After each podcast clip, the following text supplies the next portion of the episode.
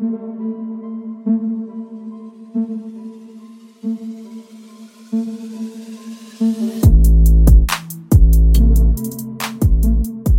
dia, boa tarde, boa noite. Aqui quem fala é o Juan Herbas e nós estamos aqui para a estreia do novo quadro do nosso glorioso Quebra-Linhas, ou Janelinhas, onde a gente vai comentar aqui sobre especialmente a janela de transferências. No programa de estreia, é claro que a gente não poderia deixar passar, talvez, o assunto do momento no mundo do futebol, né? Ele mesmo, talvez o, go, o gote, o bode do nosso esporte, Lionel Messi, disse para o Barcelona que ele quer sair do clube. A gente vai estar aqui para comentar esse assunto. Hoje eu estou muito bem acompanhado aqui é, com o meu amigaço, primeiramente, Rafael Fontes. Diga aí, Rafa, como você está? E aí, galera? Muito feliz de estar falando sobre um assunto tão impressionante e tão, nossa, chocante, cara. Eu não sei nem o que falar sobre esse acontecimento, velho. Na verdade, eu sei. então sai do programa, Rafa. E, você, e vocês vão ter que ouvir 40 minutos meus falando disso. É assim que eu gosto, amigo. É assim que eu gosto. Também aqui estou acompanhado do nosso querido Igor Varejano, o ex-host do programa, agora eu roubei o lugar dele. E aí, Igor, como você tá? Ah, eu tô, eu tô aqui, na verdade, para falar sobre o melhor da história, né? Gabriel Jesus no Barcelona, e é isso que me importa. Tá certo, Igor, nós também vamos tocar nesse assunto. E também eu tô aqui com ele, Padim, grande Pedro Nunes, como você tá, meu amigo? E aí, Rosinho, tamo aí para conversar muito sobre o argentino na Premier League, vamos ver se vai dar bagunça.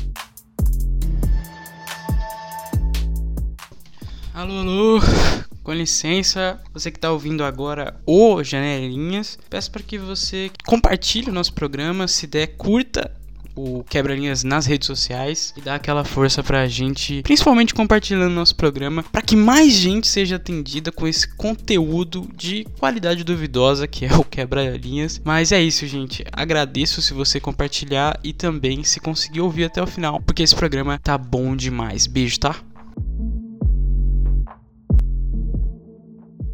Bom, para começar o programa, né? A gente já deu, já dei a notícia na abertura do programa que todo mundo sabe, né? O Messi pediu aparentemente para sair do Barcelona. É, o Marcelo Beckler foi um dos primeiros a comentar esse assunto no mundo e a gente não a gente não consegue assim mensurar, né?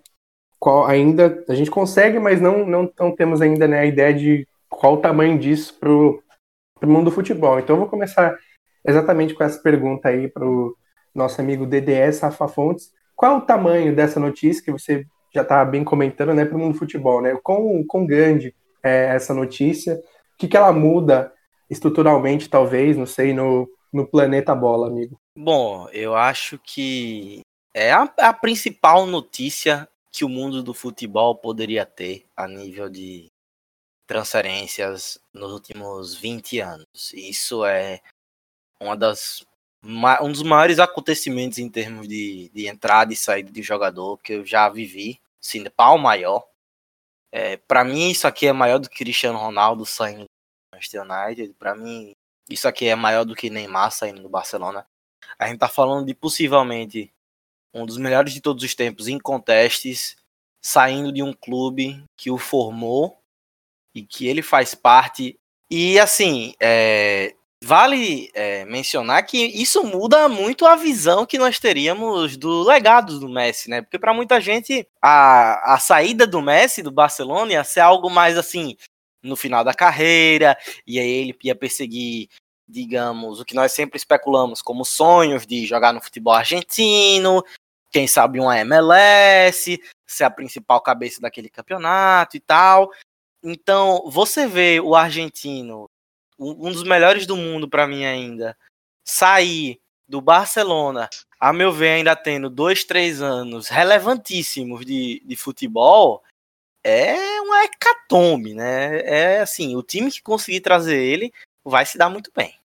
Realmente, meu amigo, o time que conseguiu o Messi vai ter uma mudança de da água para o vinho. É, ainda não vamos comentar isso, porque eu ainda tenho mais uma pergunta da gente comentar, né, do, do grande possível destino do Messi. E eu vou direcionar ela para o meu amigo Padim. Padim, é, qual, qual a responsabilidade do Barcelona nessa saída do Messi? Né? O quão grande você acha que é a culpa do Barcelona nessa saída do Messi. E, e se você talvez não seja, não sei, eu vou deixar essa pergunta também para todo mundo aí, se vocês não desconfiam que, por exemplo, pode ser também uma pressão para talvez uma renúncia do Bartomeu, que ainda não não foi confirmada, né? Ele já negou, mas talvez uma, umas mudanças institucionais dentro do Barcelona e aí talvez ele fique. Será que não, também não é uma jogada assim ou vocês desconfiam que realmente não é, acabou, é isso, Messi vai sair mesmo, é verdade? É, respondendo a primeira pergunta do Juanzinho, a gente pode comentar que a culpa é totalmente da diretoria do Barcelona com suas sucessivas cagadas é, diante de vários aspectos, como o aspecto econômico, além do, da ineficiência de suas contratações, além de outros, outros como posso dizer, é, desafetos de algumas negociações, de algumas é, relações dentro do clube que afetaram bastante a, não só o desempenho do time, como fragmentou a, a relação entre o principal cabe, cabeça do, do elenco com a, a diretoria, né? E sobre essa, essa questão do Messi ser uma questão da pressão e política, no caso, eu, eu até pouco tempo atrás eu estava crente nessa, nessa, nessa, nessa retórica, sabe? Mas é, diante das notícias e, o, e, e, a credibilidade que o cara do esporte interativo e da Itatiaia passa, é, o Marcelo Blatt, a gente fica já quase com a certeza de que o cara vai sair, né? Porque é impressionante como o cara acerta e cobre bem o time catalão. É realmente Marcelo Beckler aí, talvez um dos grandes jornalistas esportivos do mundo, não só do, do Brasil e da América do Sul. E você, Igor, você acha que o Messi está realmente tentando dar um golpe no Barcelona ou já era? Ou ele, ele realmente vai sair? Não é só uma pressão, acho que ele realmente está decidido. Então, é, é estranho isso, né? Porque o Messi, ele é muito temperamental, né? Eu eu lembro de sempre quando a Argentina perdia uma final, ele pegava e falava que não ia jogar mais pela seleção. Ah, não vou mais, dava entrevista, falava que não ia jogar mais, que agora tinha acabado para ele, e depois ele logo voltou. Foi assim na final da Copa do Mundo, foi assim depois da final da Copa América Centenário. E, e, é isso, assim, por esses, esses retrospectos aí, eu acho um pouco. Assim, sempre a gente fica naquela, né? Será que vai que ele tá com uma barrigada? Mas eu acho difícil, porque o, o baque do 8x2 é um negócio muito bizarro, né, mano? É, é, é um bagulho que, assim, querendo ou não, marca a carreira de um jogador da água pro vinho, assim, né? E as imagens é. também, né, cara? Exato, exato. É, é o que vai ser a partir daqui, entendeu? A decisão que ele tomou foi sair do Barcelona e para mim, velho, a decisão dele é uma decisão dele, tá ligado? Não cabe, pelo menos eu acho, né, na, na minha visão, fazer juízo de valor do Messi por, por conta dessa decisão, tá ligado? O cara tá lá, ah, mas ele, o Barcelona deu muito mais para ele do que será? Será mesmo? É, vamos, vamos, vamos pensar nisso. Será que o Barcelona sabia que é, a partir do último contrato dele, ele deixou claro que é, se ele quisesse sair no final da temporada, ele podia sair. Então o Barcelona já estava ciente que isso podia acontecer. É, vamos, vamos tentar parar de fazer juízo de valor do, do atleta e tentar olhar mais pro, pro aspecto esportivo da coisa mesmo, né? E o aspecto político também que diz muito dessa, dessa cagada, desse boteco que virou o Barcelona, Juan Herbas. É, dessa espelunca chamada FC Clube Barcelona. Igor, eu tenho que concordar com você. Acho que essa questão de você chamar o jogador de ingrato quando ele quer sair do clube, ela não, ela não me desce muito, porque por mais que a gente sabe que o Barcelona, claro, deu tudo para Messi, tá com ele aí desde a adolescência, deu todo o apoio, todo o suporte, a gente sabe que todo, existem muitos jogadores, né, que, que dão certo, mas existem também aqueles que não deu certo, né? Existem aqueles que o clube simplesmente vai e fecha as portas. Então o clube ele simplesmente faz o que é mais interessante para ele. É, não, é, não é uma questão de só de nossa salvou a vida do cara, né? Porque o clube ele abre e fecha portas para todo mundo, faz parte do futebol. É, existem muitos jogadores que, que não têm a mesma ajuda, que também tentaram, estavam no Barcelona e acabaram não tendo talvez o mesmo suporte para parar em outro clube ou sair do futebol, e, sendo que já estiveram no Barcelona. Então é um assunto bastante delicado que eu não concordo assim muito sobre essa questão de ingratidão. Acho que é uma uma via de dois lados. E realmente a culpa da, dessa saída não tem como não ser da diretoria do Barcelona, né? A responsabilidade está ali toda no Bartomeu e nos seus compartes. Eu acho que o Messi, não só o jogador, mas o ser humano, ele sente muito toda essa, essa má administração, porque o Messi, né, ele não, não pode ser desperdiçado assim. Um jogador desse tamanho, com esse talento, ele tem que ser multivencedor, tal qual foi Michael Jordan no, no basquete, né? Então, realmente eu consigo entender bastante o, o Messi. Inclusive, esse paralelo é bom, porque o Michael Jordan e alguns dos seus amigos, eles também já quiseram sair do Bulls, do Chicago Bulls, por causa de problemas institucionais, né? Então realmente faz parte do mundo do esporte. Agora, falando mais sobre o possível destino de Lionel Messi, a gente tem aí, né, nas principais notícias do ao redor do mundo, especialmente da Inglaterra, a imprensa inglesa, dizendo que já teve contato, né, já teve algumas palavras trocadas ali entre Messi e Guardiola e que o grande possível destino de Messi, mais provável por enquanto, seria o Manchester City, time de Pep Guardiola, o Grande Clube Azul de Manchester. E só que ainda né, existe um impasse, essa transferência ela seria gratuita por causa daquela possível cláusula do Messi poder sair de graça todo final de temporada do Barcelona. O Barcelona disse que não é bem assim, que vai recorrer no tribunal, então deve levar um tempo, deve ter uma disputa jurídica aí, então talvez seja uma troca também, né? Talvez para não se embrulhar tanto essa questão e perder muito tempo de temporada, talvez o Manchester City faça realmente uma proposta financeira ali mas fato é que talvez é o principal contender para conseguir Lionel Messi. Então, meu amigo Rafa Fontes, o DDS, o que, que você me diz de Messi no Manchester City? Qual é o tamanho disso para Manchester City? Qual é o tamanho disso para a Premier League?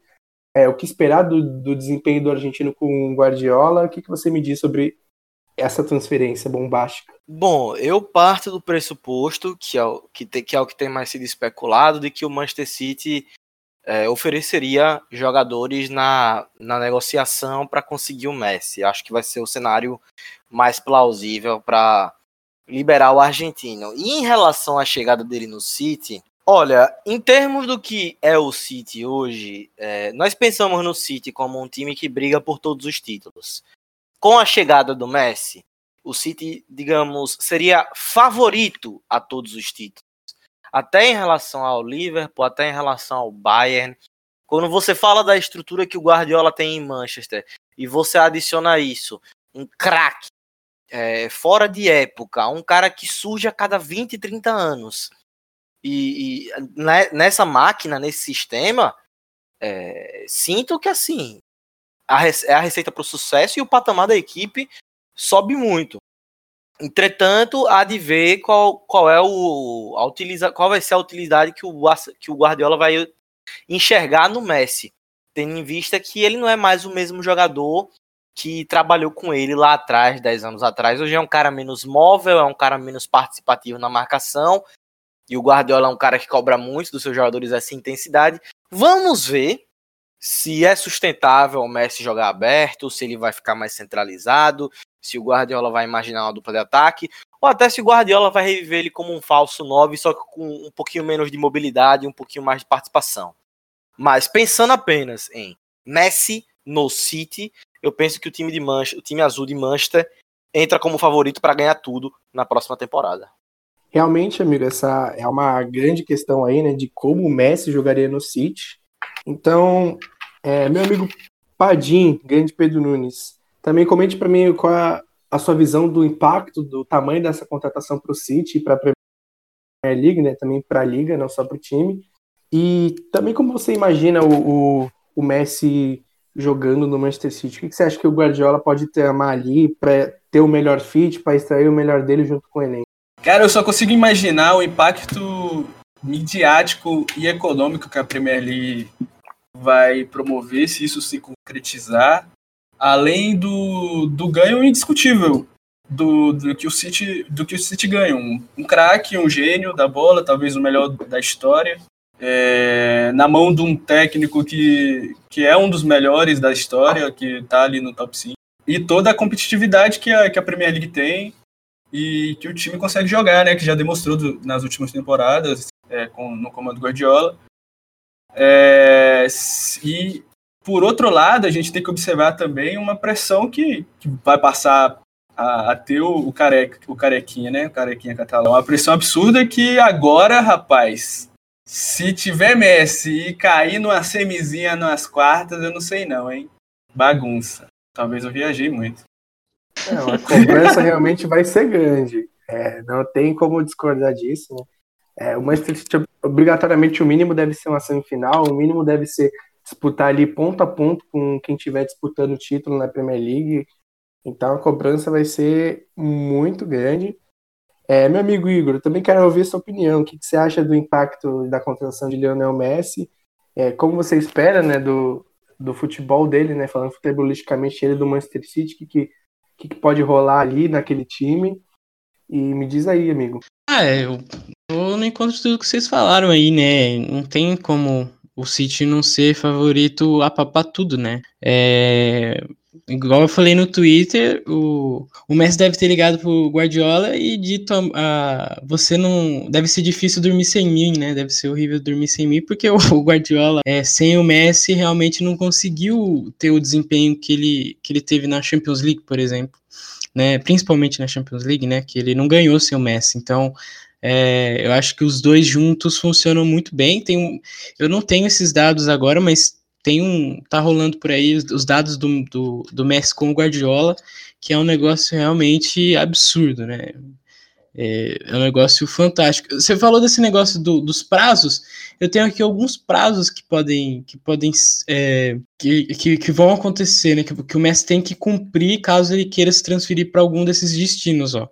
Se ele quiser ficar no Barcelona, no caso, o Barcelona volta a treinar agora no dia 31 e ele está disposto a apresentar, né? De acordo com um, um canal argentino aqui. Ele vai trabalhar normalmente enquanto não se resolvem os negócios da negociação. Os negócios da negociação é muito ruim, mas os trâmites da negociação aí que ainda faltam ser resolvidos. Se ele quiser jogar na Itália, e na Inglaterra ele tem até 5 de outubro. Então, o que isso quer dizer, o que isso mostra para mim? É que o, a gente vai ter um mês de setembro aí cheio de, de, de, de especulação, um mês de setembro cheio de, de, né, de negociação, nomes ventilando nessa troca aí. A gente vai ter um mês de setembro bem. A não ser se se resolva isso muito rápido, a impressão que eu tenho que se não resolver muito rápido, vai até o, o, máximo que eles conseguirem levar, né? Porque a Premier League começa no dia 12 de setembro, mas até 5 de outubro o City pode contratar. E se ele quiser voltar para a Argentina, é, acho que é a menor das, das, das opções, aí acho que é a mais difícil, né? Voltar para o News Old Boys. Jogar e a melhor, e a melhor, e a melhor. E a melhor. E a melhor, com certeza, ele tem até dia 28 de setembro. Então, assim, é, fica claro que nos próximos. É, nos próximos meses aí a gente vai ter, pelo menos no próximo mês aí, vai ser muito Messi, vai ser o assunto de, de todas as mesas redondas do mundo, né? Não tem o que fazer tá bem na nossa mesa, com certeza está sendo um assunto.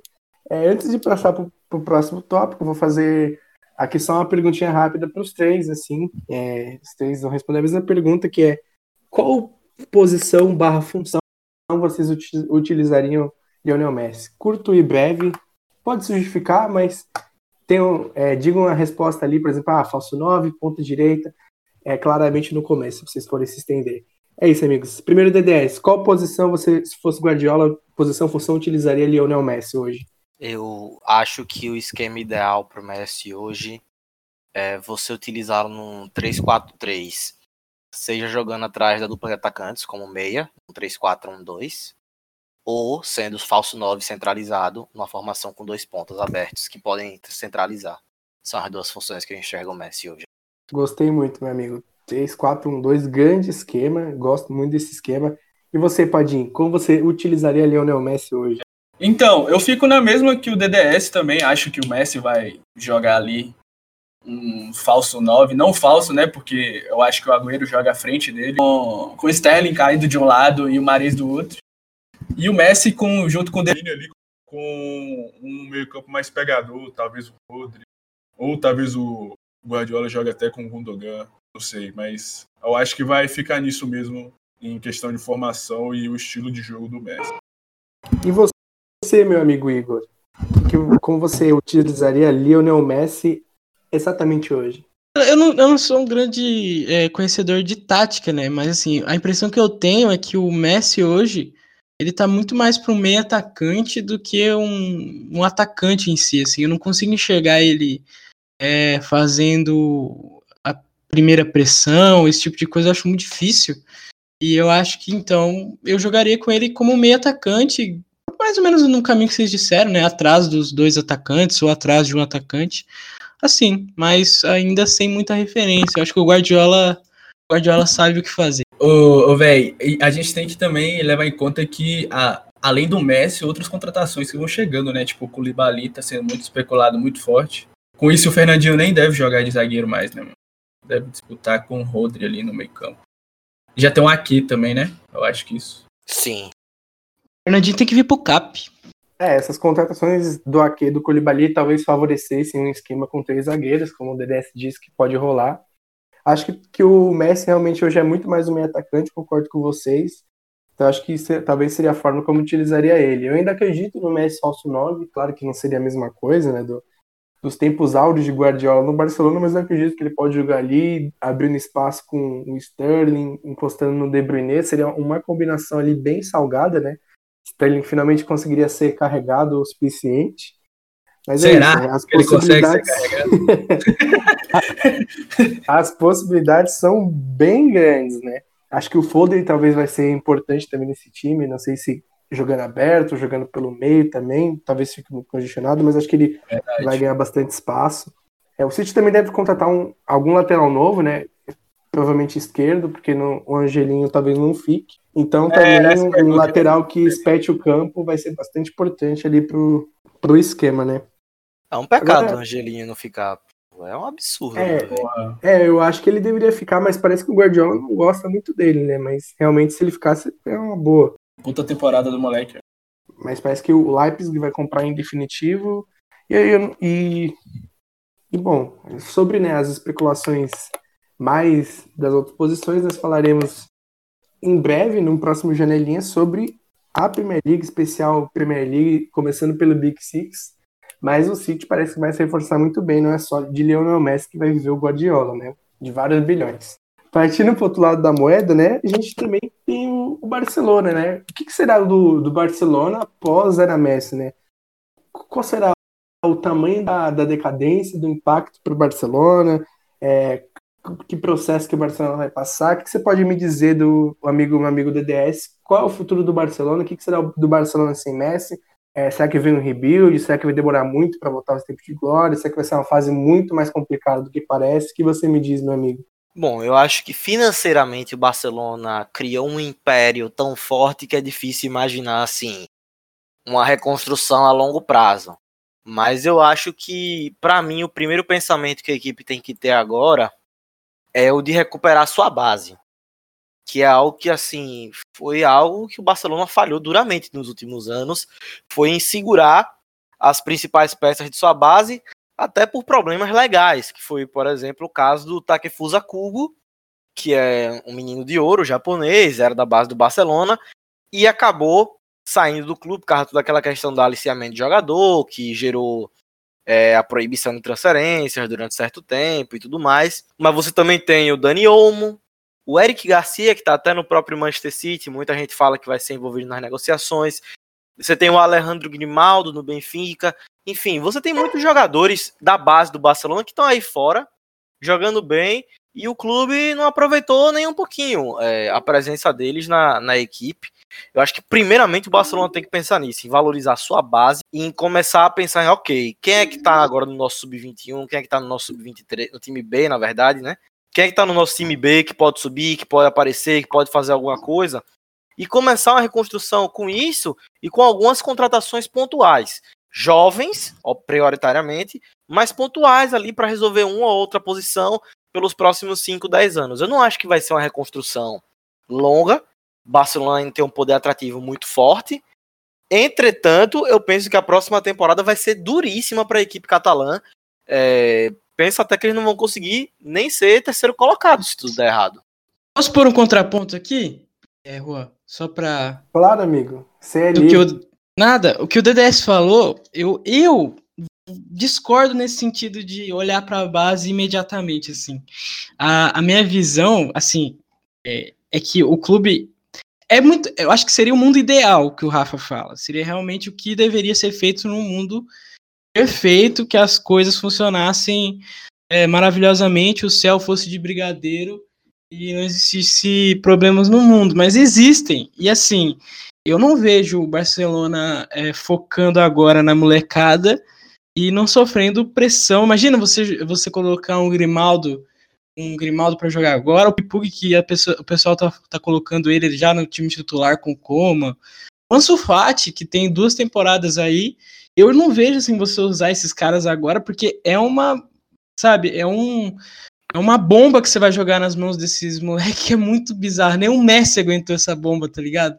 E você vai jogar na mão da, da molecada. Nem clube, clube brasileiro isso dá certo, tá ligado? é, quando acontece isso, é, se queima muitos bons talentos. Eu acho que assim, o Barcelona deve ir atrás de uma reconstrução no mercado com jogadores que é, se adequem a uma nova realidade do clube, é, que deem base para que esses moleques consigam jogar, mas eu não vejo assim a, a solução é voltar para a base agora. Eu acho que agora não adianta voltar para a base. Tem que ser feito de novo um processo para que esses moleques voltem a aparecer e voltem a ter a, a, a, importância que eles tiveram em outros momentos, assim. É, é eu acho que é só isso, assim, o ponto que eu colocaria. Eu não, eu não chamaria os moleques nesse momento, mas, mas é, um, é um mundo ideal, né? Seria o mundo perfeito. 2009 foi assim. Mas 2009 Pô. não saiu do 8 a 2 né, Rafa? Aí eu acho que agora foi. É, tem, tem isso, né? Eu ia perguntar se o DDS quer fazer alguma técnica, se ele o quanto ele discorda do Igor ou não? Não, o que eu acho é assim: se você for olhar para a produção de jogadores que o Barcelona tem anual, mesmo não sendo mais aquela geração fantástica, ainda é uma produção absurda, pô. Você tem jogador Sim. do Barcelona espalhado pelo futebol europeu, então não, então não, eu não creio que a equipe não tenha pelo menos três ou quatro caras agora, com 18, 19 anos, que pelo menos não consigam aparecer como opções. O Moussa Vaguet, o Araújo, o Rick Puig, o Ansu Fati que tá aparecendo mais, deve ser um momento importante para ele agora, esse momento de reconstrução. Tem muito cara que o Barcelona tá aí deixando de lado, que tem muito cara que o Barcelona poderia aproveitar justamente por estar tá deixando de lado. Eles ainda trouxeram o Pedri do Las Palmas, que é uma revelação, trouxeram Francisco Trincão do, ba do Braga, que é um menino muito jovem. Então assim, informação, informação então. É algo, é algo que passa muito pela, pela base, eu acho, esse processo de reformulação. não consigo enxergar agora sendo a hora para trazer jogador. Só se for jogador jovem e que venha de forma pontual para ajudar a equipe. Não só agora, como a mais de longo prazo. Informação, então. O Barcelona tem interesse na contratação do lateral esquerdo Angelino, aquele que a gente estava falando no, no bloco anterior, que pertence ao City e pode até entrar no negócio aí, né? com o Messi, se pá, mas o espanhol é, tem 23 anos e ele é avaliado em 30 milhões de euros. É a notícia da Sky Sports aí, quem foi compartilhando com a gente foi o Bassa News BR. Abraço pro Bassa News BR. É, eu já ia puxar esse assunto, né, de alguns possíveis de, alguns possíveis nomes, algumas direções do Barcelona, mas antes eu só queria fazer uma comparação aqui que talvez com o próprio Real Madrid, né? O Real Madrid, ele investiu aí no Vinícius Júnior, investiu no Rodrigo, Claro que eles não foram os donos da posição da temporada, mas jogaram bastante, minutos assim, significativos até na, na La Liga, especialmente o, o Vini é, nessa reta final. É, e também agora parece que vão continuar nessa linha, né? O Odegaard vai voltar da, da Sociedade, a gente vai, vai ter tem outros nomes voltando, talvez o Reguion volte. E então o Real Madrid está mostrando que talvez bases talvez seja assim um caminho. O que, que você me diz, Padinho, disso? O trabalho, o tra... nos últimos anos, o trabalho de captação de jovens talentos do Real Madrid é um bagulho assustador, cara. Ele, ele tá sempre ali é, nos principais mercados periféricos com, com uma, uma força-tarefa que eu, eu li uma matéria, na verdade, da, do Marca, a força-tarefa que o Real Madrid tem na América do Sul e nos países periféricos na Europa. Tipo, fazendo um trabalho de observação mesmo de olheiro e, e uma captação muito eficiente. E é um projeto que totalmente a longo prazo, até médio e longo prazo, mas que tipo já se provou com outros times que é, que é um caminho mais econômico e que pode render mais frutos é, para o time em questão de patrimônio, em questão de investimento, em questão de, de segurança também daquilo, né? Então, é uma coisa que o Barcelona deveria se espelhar, mas eu acho que tipo passa por, por meio da cabeça dos dirigentes do Barcelona isso, mas a coisa estava apertando tanto no campo que os caras se perderam na loucura e deu. Não, sim, claro. É, o Real Madrid é, é o grande, é o, é o claro exemplo e para mim é tanto o Real Madrid quanto o modelo do Bayern também que não foi mencionado são modelos de, de construção de elenco que são recomendados. É, quanto é que o Bayern gastou no Afonso Davis? Não foi muita coisa. Trouxe, acabou de trazer o Kouassi do, do PSG. O Sully foi barato e veio jovem. O Gnabry foi barato e veio jovem. Você vê, o Kimmich foi formado na base. Você vê o time campeão europeu e foi um ou outro cara que eles trouxeram por uma grana. O resto veio muito novo e eles tiveram tempo de lapidar, eles tiveram tempo de montar e a política de contratação do Bayern é voltada para encontrar jogadores assim, com 17, 18, é. 19 anos, que atuam bem, que estão começando a aparecer. O clube traz esses caras, começa a lapidar e transforma eles em talentos de primeira classe. É, para mim, esse é o caminho. O Real Madrid, concordo, fez esse trabalho, vem fazendo esse trabalho com o Rodrigo, com o Vinícius Júnior, tem o Valverde, quem sabe mais, mais tarde o, o Reguilhon um dia volte a aparecer na equipe titular. Enfim, é, são nomes interessantes que o Real também vem, vem construindo. O Odegar, como vocês mencionaram. O, o trabalho que tem que ser feito é esse. Time, time desse tamanho não é para estar tá contratando o cara quando ele já tem 24, 25, 26 anos e já está realizado. Nem quando o cara tá velho, a não ser que seja uma oportunidade de mercado. O time desse tamanho tem que trazer o cara que com 17, 18 todo mundo já percebe que tem potencial para ser o top da posição. E não pode, e não tem que pensar nisso. E o Barcelona, na sua formação, tem sempre quatro, cinco caras que pelo menos jogam uma carreira inteira nas grandes ligas, entende? Contribuindo, jogando bem. Pô, até caras que assim, na época não foram vistos como jogadores de grande patamar, hoje estão fazendo números fantásticos, tendo temporadas fantásticas, como a Dama Traoré no Wolverhampton, é, o Barça tem que voltar um pouco a isso. Eu, eu concordo nessa questão e admiro muito o, que, o trabalho de equipes como Real Madrid e Bayern. O Borussia Dortmund também, primo. Mas é diferente, o Borussia né? Dortmund é... não ganha, né? Mas é diferente porque... Ganha dinheiro. Sei lá. Eu, eu acho... no Rafael Fontes. Cadê? Sei lá, eu acho diferente, porque assim, o, o Bayern e o Real, eles vêm de um retrospecto positivo que dá respaldo para eles poderem fazer esse tipo de, de ação, entendeu? Tipo, o, o, o Real Madrid vem de um tricampeonato Champions, né, tricampeonato europeu. O Bayern está sempre disputando o título europeu e está sempre num processo de, de, de, reconstrução constante, né? Isso é um, é um projeto histórico do Bayern. O Barcelona, cara, é muito tá tudo errado lá dentro, entendeu?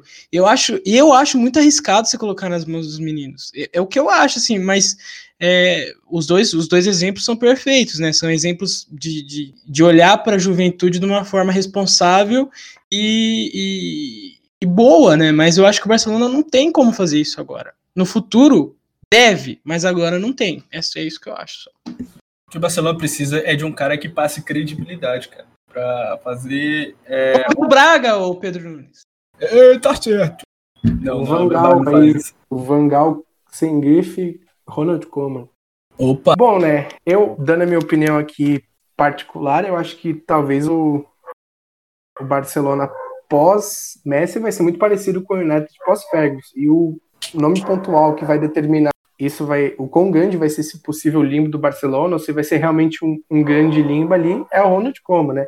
O trabalho dele na Holanda é muito bom, então a gente vai ter que ver como que ele vai sair ainda no, no Barcelona, né? Fazendo essa transição, tirando ali alguns nomes do elenco para adicionar outros ali aos poucos.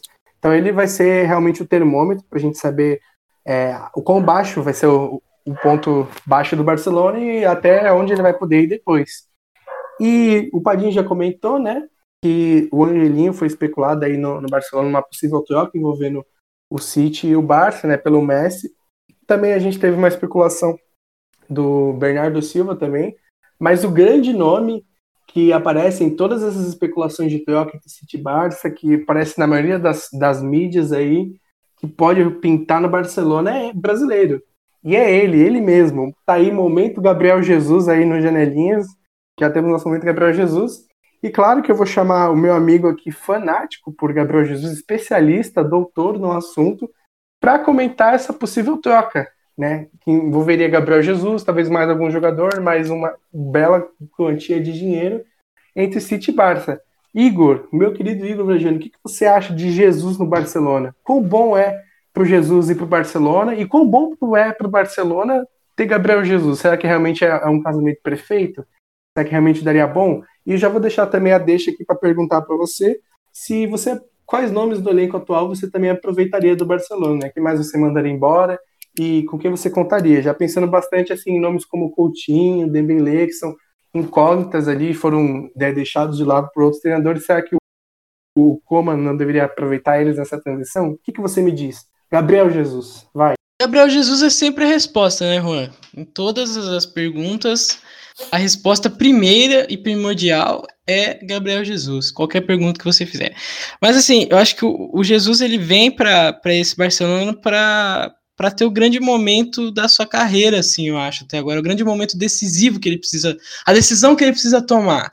Se ele vai querer bus buscar indo espaço no City se provar dentro do elenco do, do, do, Guardiola, mesmo com o retrospecto que a gente já viu dele não ser considerado titular, é, o Agüero ainda é o titular da posição, mesmo o Agüero tendo o fim da carreira próximo, ou ele vai querer assumir uma posição protagonista. Não acho que o Jesus vai para ser protagonista, não, não sou louco de falar isso, mas ele vai para ser importantíssimo no, no um time que tá num, numa reconstrução, sabe?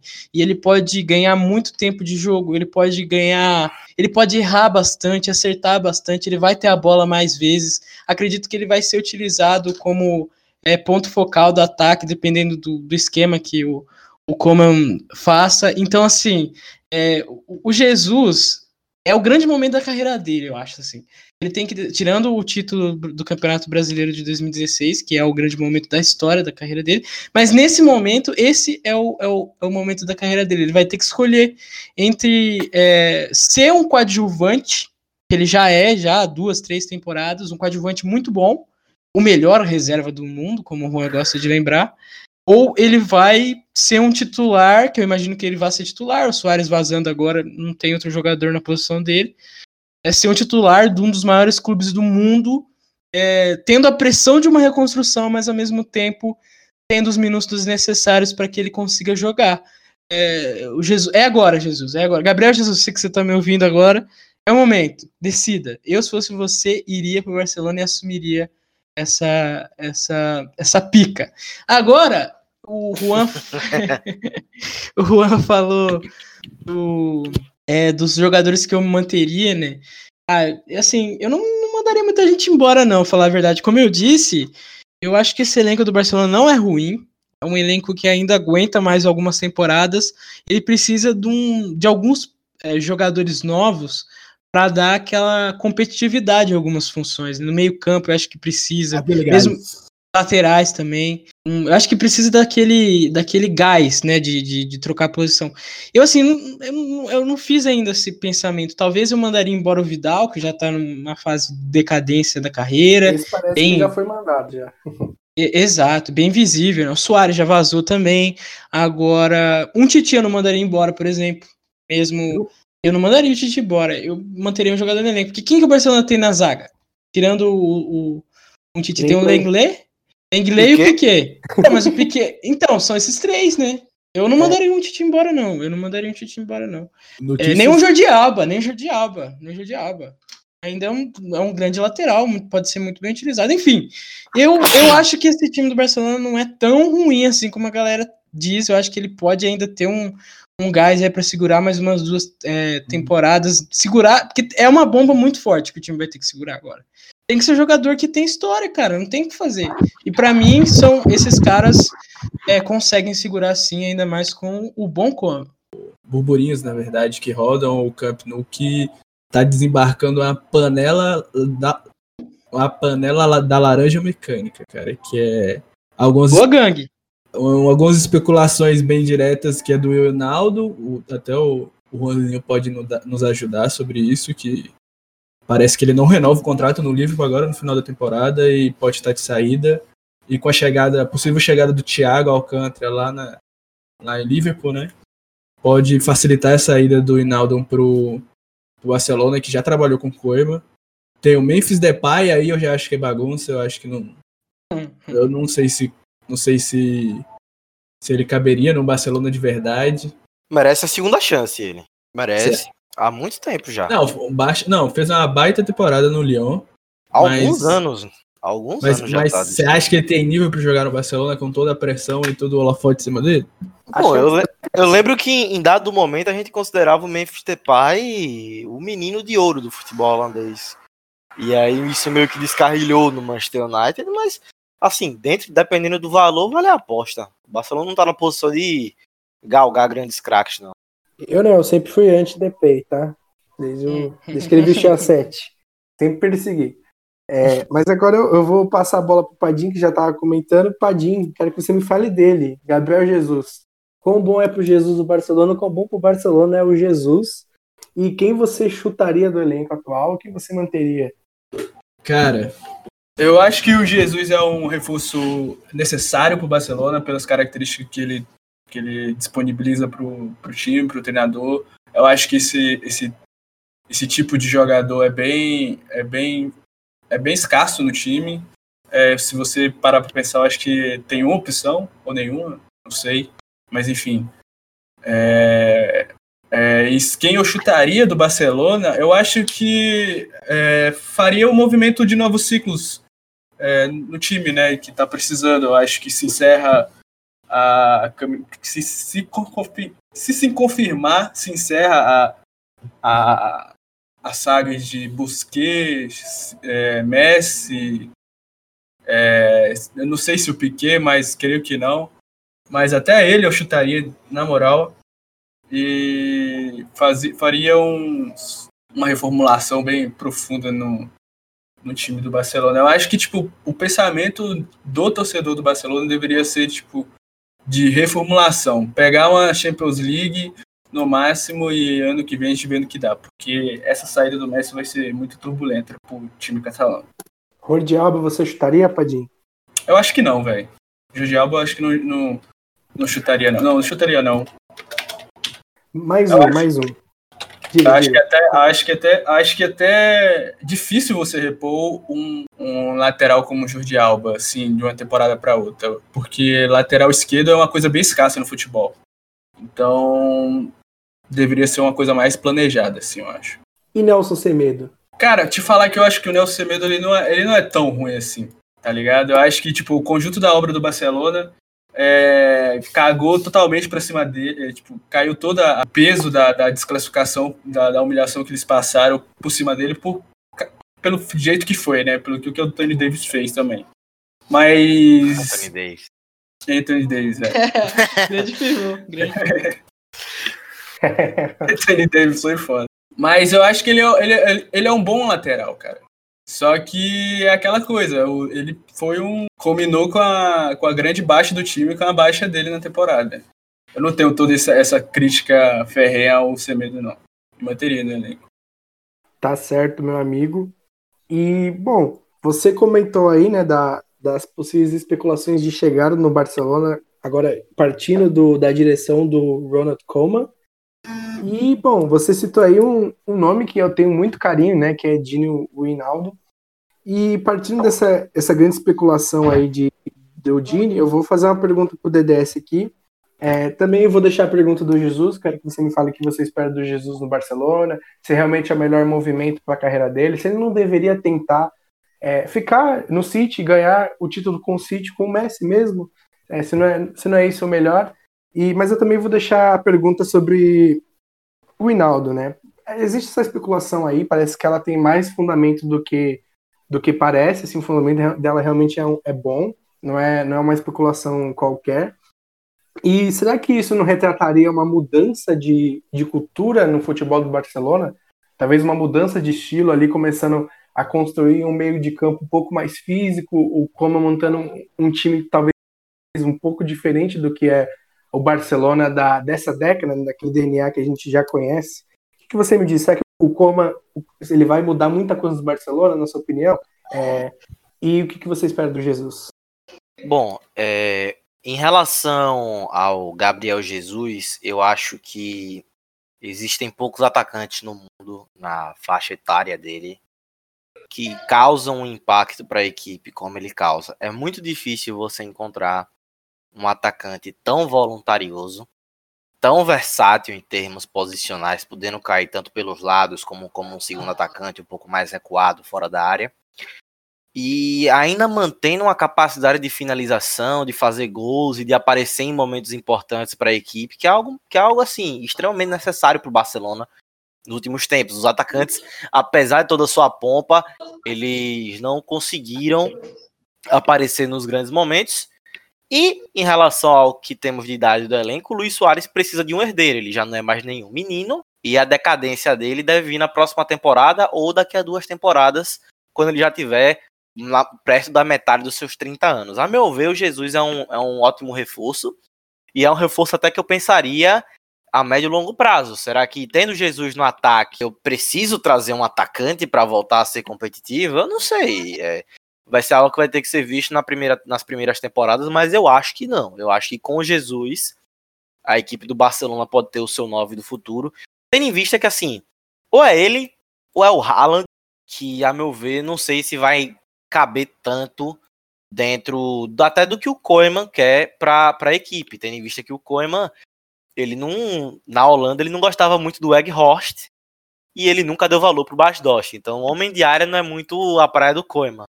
Acho que o Gabriel Jesus seria um reforço muito bom. Em relação ao Koeman e a identidade do Barcelona, eu penso que, é, que o Barcelona quer voltar um pouco ao que tinha com o Luiz Henrique Valverde, que é um time um pouquinho mais reativo, um pouquinho mais voltado à solidez defensiva, um pouquinho mais é, um pouquinho menos mais imaginativo no ataque, algo, bem, algo menos criativo ofensivamente, porém muito mais seguro defensivamente, e, e que seja vencedor a médio e longo prazo. Eu, eu penso que assim, o Koeman como treinador, ele vinha em franca ascensão na carreira nessa década. É, o trabalho dele no Feyenoord foi muito bom, e ele pegou o bonde andando com o Pochettino e levou o Southampton a patamares bem mais altos do que o argentino. Conseguiu colocar a equipe em top 6, em Europa League. Então, assim, a carreira dele estava em extrema ascensão. Aí ele vai para o Everton. E no Everton, ele acabou sendo um pouco exposto em relação à sua falta de criatividade ofensiva. Quando o Lukaku sai do time, a equipe descarrilha, mesmo com aquele dinheirão todo chegando, e ele acaba saindo, mas na Holanda ele se recuperou, com um time também um pouco mais pautado na solidez defensiva, e que trabalhou muito bem nessa UEFA Nations League, chegando, se eu não me engano, chegou à final, perdeu para Portugal. Em termos, em termos do que o Hinaldo se encaixa nisso, é só ver o que ele fez na Holanda. O Hinaldo foi fantástico pela seleção holandesa para o Koeman, e ele ele entra muito bem ali na função do Rakitic, que também já não é mais nenhum menino, e, e, daqui a alguns tempos também deve decair, e ele entra na função do Rakitic com muita tranquilidade. Para ser esse cara versátil, box to box, de aparecer no ataque, oferecer solidez defensiva, dar, ser um terceiro homem de meio campo exemplar, que é o que ele consegue fazer, conseguiu fazer com muita maestria na equipe do Liverpool. Não sei se é tão jovem, mas é um jogador de elite, a meu ver, no futebol mundial. Que se chegar para Barcelona, chega e, e adiciona muito a equipe. E para finalizar, Falando da reformulação do elenco do Barcelona, eu penso que hoje a equipe tem que pensar no atacante mais jovem, entre o Gabriel Jesus. O ponta direita eu acho que deveria testar o Trincão por um ano. É um ano de teste, é um ano de reformulação, deixa ele lá. O Coutinho para a ponta esquerda vem ali para disputar com o Ansu Fati, a meu ver. Gera um ótimo casamento. Você tem o Frank de Jong, você tem o Pjanic, que acho que deve jogar muito bem, o Busquets, não são caras muito jovens. Trazer o Hinaldo dar uma rejuvenescida, junto com o De Jong ali, panelinha holandesa. Eu traria mais um. Eu traria mais um e traria também um holandês. Eu traria o Van den Beek do Ajax para rejuvenescer de, completamente esse meio de campo. E aí a gente teria uma base 100% holandesa. De Jong, é, Van den Beek. Da Holanda na, em Barcelona. Para variar, né? Panela da Holanda de Barcelona sempre funciona. Novamente de novo. De Jong, Van Beek e o Hinaldo na trinca de meio de campo, acho que seria fantástico para um, um início de ciclo. E a linha defensiva, a meu ver, o Semedo realmente não agradou muito, mas já tem o Emerson, que foi muito bem no Betis, então vale o teste nele. É, o Testegen é fantástico, não tem muito o que falar dele. E na zaga eu acho que eu traria mais um. O, pela, pela falta de forma física do Titi, é, pela idade do Piquet e pelo fato do Ricardo Lenglet, Graça. Aí, e pelo fato do, do Lenglet ainda não ter se afirmado definitivamente como um zagueiro titular no Barcelona. Sinto que trazer um zagueiro canhoto para fazer a dupla ali com o Piquet seria uma ótima. E Ricardo a meu, Graça. E a... o Ricardo Graça é destro, seu merda. Ele é canhoto. Ele é destro. Canhoto. Canhoto é o Leandro Castampo. Os dois são canhoto. Meu pau pra você. É... Isso, tem criança ouvindo isso aí. De... Pelo amor de Deus. é, eu acho que eu traria o, o Pamecano do, do Leipzig pro Barcelona. Ambicioso, hein? Seria. É, é como eu falei, tem que trazer jogador, jogador jovem e jogador que resolve a posição daqui para frente. O Pamecano para mim é isso, em termos de saída de jogo, em termos de proteção defensiva. Ele oferece mais do que o Lenglet. E se o Untiti um dia voltar a jogar, a dupla dele com o Pamecano é fantástica. Na lateral esquerda eu ainda sinto que o Alba pode render, eu manteria ele, tá tudo tranquilo. Cara, a gente tem, a gente tem um possível ataque com Anton Griezmann e Dembele, cara. É uma bagunça, cara. O Dembele é, eu não sei se eu manteria. De lado. Você acha que o Dembele não vai não, não volta com a nova direção, não? Não, não é nem isso. Eu acho que pra, se, se o Barcelona quer pensar em recuperar o Dembele, eu acho que ele primeiro deveria pensar em emprestar ele para ganhar tempo de jogo. Ele ganhar uma sequência uhum. física de novo, ganhar uma sequência de jogo, para depois pensar, ok, vamos trazer o Dembele de volta, vamos ver como é que ele rendeu em outro time, vamos ver agora, ele tá com ritmo, porque a posição de ponta esquerda com ele, com o Coutinho e com o Ansu Fati tá lotada. Eu não sei se ele vai ter espaço disputando posição com um desses dois caras aí. E eu sei que ele precisa de ritmo de jogo para retomar a forma de, de Borussia Dortmund e de Rennes. O Griezmann, eu realmente não sei qual é o encaixe. É, certamente eu não eu não teria contratado. E é, acho que é o único jogador assim desses mais badalados que eu venderia. Eu não ele vejo tá perdido, ele, tá, ele, deve chegar todo dia no centro do Barcelona. Eu tenho, eu tenho uma solução pro Griezmann. Tô perdido. Além de mandar ele embora. Atlético Eu tenho. Nada, trocar com o Vasco Ricardo Graça já resolve dois problemas. ah, mas pior que o Griezmann fazer uma dupla de ataque com o Gabriel Jesus seria excelente. O problema é que não vai ser a estrutura do, do Barcelona, né? Talvez esse 4-4-2. Então não, o Griezmann realmente tá perdido. O Koeman, ele na sua carreira utilizou um 4-3-3 com um meio ofensivo um pouquinho mais avançado e uma linha de três, dois pontos, um atacante. Pode ser que o Griezmann seja esse cara ali para jogar atrás dos atacantes, mas eu não boto minha mão no fogo pensando nisso. É, é algo assim a ser estudado. Eu não entendo até hoje a contratação do Griezmann. E um vale Barcelona, mencionar. Foi para enfraquecer o rival, aí. Um Barcelona jogado que nem o Atlético do Simeone. que choque cultural o, o Dress citou ali um debate muito interessante que a gente teve nos bastidores, né? Se o, o Jesus realmente é a solução só a curto e médio prazo ou também vai ser uma solução a longo prazo. Mas não vai ser esse assunto que eu vou entrar.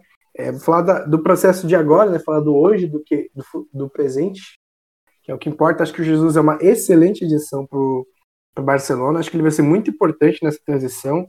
É, o Varejano citou bem ali, né? Ele vai poder errar mais e tal. Acho que pensando pessoalmente, talvez eu eu, eu, entendo o desafio do Barcelona, mas acho que também se provar no Manchester City seria muito bacana para ele, né? Ele realmente tirar todas as dúvidas que possam existir sobre ele ali.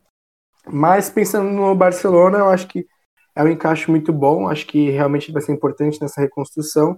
O DPI também, também seria muito bom, é um, um ótimo nome ali, mas parece que o ataque está meio enxuto demais, né? Mas acho que o DPI também é um ótimo jogador de transição, ótimo jogador a médio prazo, no mínimo, também é, daria conta ali. são jogadores que não deixariam o Barcelona sair do G4. Assim, possivelmente o Barcelona com esses jogadores aí, bons jogadores, ele a briga do G4 ali ele conseguiria ainda manter, né? Não, não seria tão decadente igual o United é, pós-Ferguson.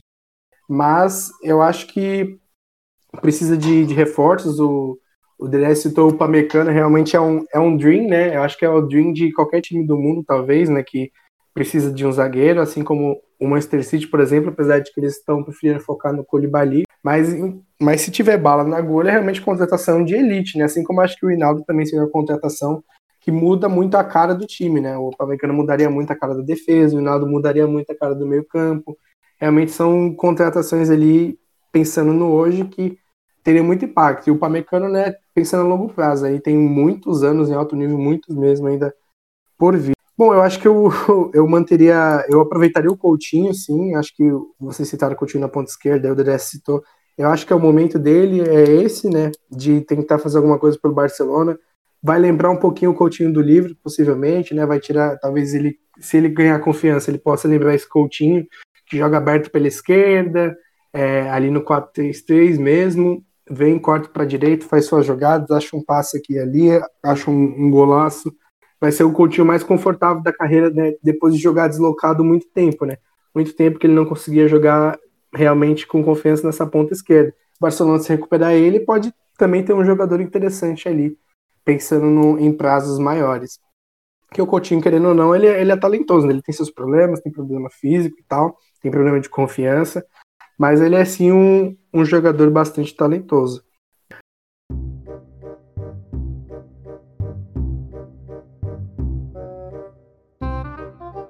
Agora, para concluir nesse episódio, eu também eu vou imitar o meu querido amigo Igor aqui com suas perguntas de final de episódio.